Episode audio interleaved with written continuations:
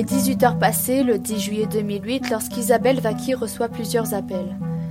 Au bout du fil, Jennifer, sa belle-fille, la petite amie de son fils Benjamin. Jennifer est dans la voiture de Jean-Claude Vaquier, c'est le mari d'Isabelle.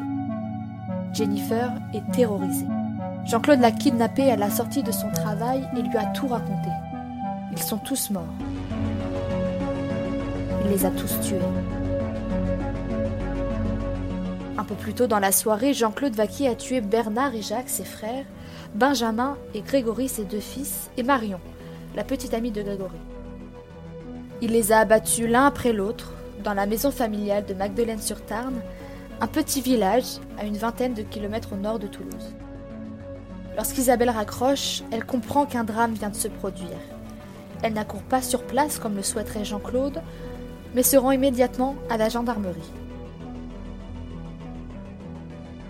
Vous écoutez Dans la tête de Jean-Claude Vaquier, épisode 1, Ne me quitte pas.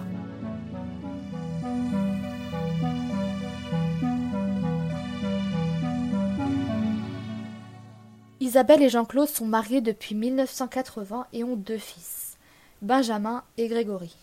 En 2004, Jean-Claude fait un AVC. Il devient alors de plus en plus violent. Isabelle ne le supporte plus et courant 2006, elle décide de se séparer. Nous avons recueilli le témoignage du père Baptiste, prêtre dans la commune de Balma, à quelques kilomètres de Magdeleine-sur-Tarn. Ce proche de la famille est devenu le confident d'Isabelle depuis le drame il devenait violent depuis quelque temps et elle n'avait pas accepté cette violence. C'est-à-dire, il l'avait vraiment, un peu avant les faits, euh, secoué violemment, euh, même un peu frappé, on peut le dire. Et, là, elle lui avait dit, maintenant c'est terminé, ça, je te le permettrai pas, quoi, que, que tu me frappes.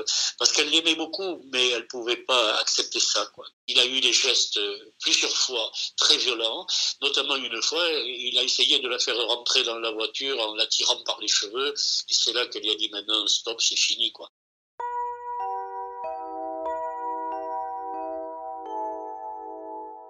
Isabelle s'éloigne, trouve un nouveau travail et un appartement à Béziers, mais Jean-Claude s'accroche.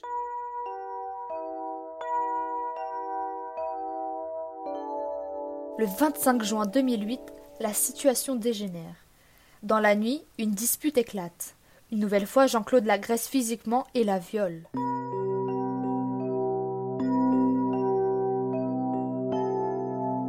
C'en est trop pour Isabelle qui porte plainte. Elle lance aussi une procédure pour obtenir de son époux une obligation de soins, mais il refuse. Selon un article de l'époque paru dans le journal La Dépêche, Isabelle change même les serrures de chez elle pour se protéger et décide de ne plus répondre aux appels de Jean-Claude. Pour cet homme de 55 ans affaibli par son AVC et désœuvré, la séparation est insupportable. Il développe alors une obsession pour Isabelle, il la suit, l'espionne à bord de sa voiture jour et nuit, jusqu'au jour où, pour la faire sortir de son silence, il commet l'irréparable. Il n'avait qu'une obsession, c'était de, la récupérer, et c'était sa chose un petit peu, quoi. Il voulait, il voulait la récupérer, c'était obsessionnel. Et c'est pour ça, vraisemblablement, qu'il a porté atteinte à tous les autres en se disant, il faudra bien qu'elle sorte, quoi. Selon le procès verbal de l'enquête que nous avons consulté, Isabelle était persuadée que Jean-Claude voulait s'en prendre à elle. Pour Daniel Zaguri, expert psychiatre spécialiste des affaires criminelles, la séparation est souvent un point de basculement dans la violence. La question de la séparation. Euh, moi, j'ai fait des travaux sur les crimes passionnels. Alors aujourd'hui, on ne doit plus dire crime passionnel parce que c'est, perçu euh, euh, dans le public comme quelque chose quasiment euh, comme une excuse hein, de parler de passion amoureuse quand il s'agit de, de crimes sordides. Donc la séparation d'une manière générale, d'une manière générale, est beaucoup plus est un facteur beaucoup plus important que la jalousie. Bon, ce qui peut paraître euh, un petit peu étonnant comme ça, mais ce qui est le plus souvent déterminant, c'est l'angoisse de séparation euh, et l'idée de séparation inassumable, irrémédiable, euh, définitive. Et c'est ça que le sujet ne peut pas ça, va au-delà d'accepter. Ne, peut pas imaginer parce que il est trop soudé trop soudé à l'autre. Mais être trop soudé à l'autre, ça ne veut pas dire qu'on l'aime. Hein. ça veut dire que l'autre vous est indispensable sur le plan de, de l'économie psychique.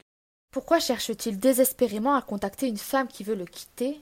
Pourquoi réagit-il aussi mal à la séparation? Jacques-Antoine Malarevitch, dans son ouvrage Repenser le couple, développe une théorie. Pour lui, l'homme a une crainte du vide. Il y a une dissymétrie dans les rapports de couple à l'heure actuelle. Traditionnellement, il observe que ce sont les hommes qui quittent leur famille. Depuis quelques années, la tendance s'inverse. Les femmes deviennent de plus en plus souvent celles qui mettent un terme à la relation, dans notre cas, c'est Isabelle Vaquier qui quitte son époux car elle n'est pas épanouie. Selon la théorie de Malarevitch, Jean-Claude Vaquier vit mal cette séparation qui crée chez lui une forme d'angoisse d'être seul. Admettons que Jean-Claude Vaquier ait voulu s'en prendre à sa femme avant tout. Pourquoi tuer ses propres enfants? Comment un parent peut-il commettre un acte aussi abominable? D'après le père Baptiste, Jean-Claude Vaquier adorait ses enfants, Benjamin et Grégory. Après son premier AVC de 2004, ses deux frères, Bernard et Jacques, l'ont soutenu dans ce rôle de père. Il était affaibli alors ils se sont occupés de leur neveu. La famille était unie. Mais alors pourquoi a-t-il assassiné quatre de ses membres s'il les aimait tant?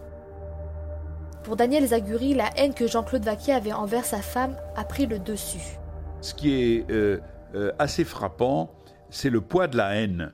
La haine de sa femme, et puis, il faut euh, une haine incommensurable pour tuer ses fils, par ricochet par rapport à sa femme, ou pour tuer ses frères. Bon, il y a quelque chose qui, qui dépasse l'entendement. On n'est pas, si vous voulez, dans euh, le crime mélancolique où le sujet euh, tue les êtres euh, qu'il aime le plus au monde, qui sont les plus chers pour leur éviter un malheur plus, plus terrible que la mort. On n'est pas là-dedans. Hein.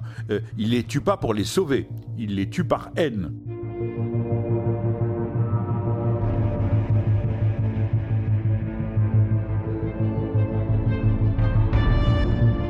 L'assassinat des enfants vaqués est digne d'une tragédie grecque.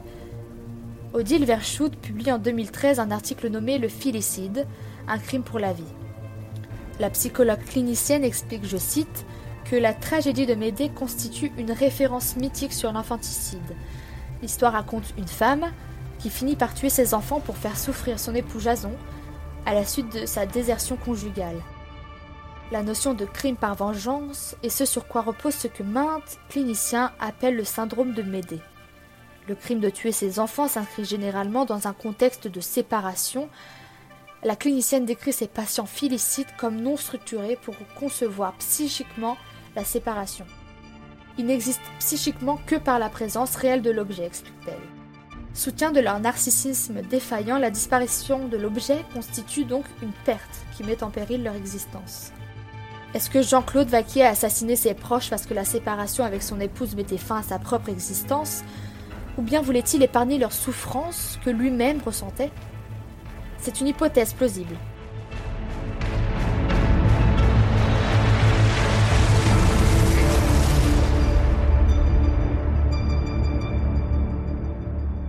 Sophie de Mijola-Mellor, psychanalyste et philosophe française, décrit trois figures de l'acte criminel tuer pour une identité, tuer pour exister et tuer pour l'emprise.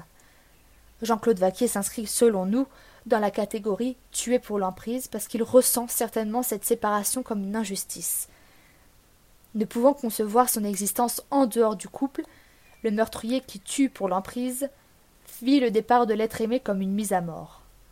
Dans son article, Sophie Mijola-Mellor ajoute que, je cite, le sujet ne pouvant trouver son unité narcissique que dans la mesure où il la partage avec cet autre précis, le départ de ce dernier est bien une destruction, engendrant possiblement une conduite criminelle en réponse.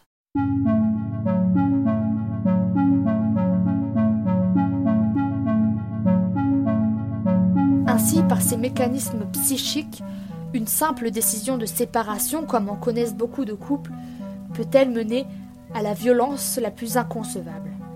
Mais cette violence est-elle une exception propre à Vaquier ou se cache-t-elle discrètement au cœur de chacune de nos familles?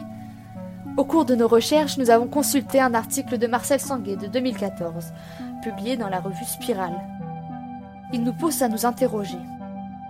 Quand les parents se séparent et que la famille se déchire, nous nous étonnons souvent de l'ampleur de la haine qui déferle soudain et qui vient accuser l'un ou l'autre avec violence, comme si s'ouvrait une boîte de Pandore, trop longtemps close de force, en libérant les pires mots.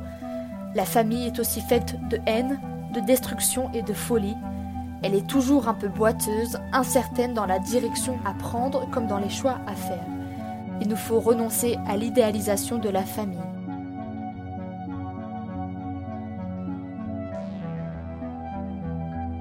C'était l'épisode 1 de la série Dans la tête de Jean-Claude Vaquier.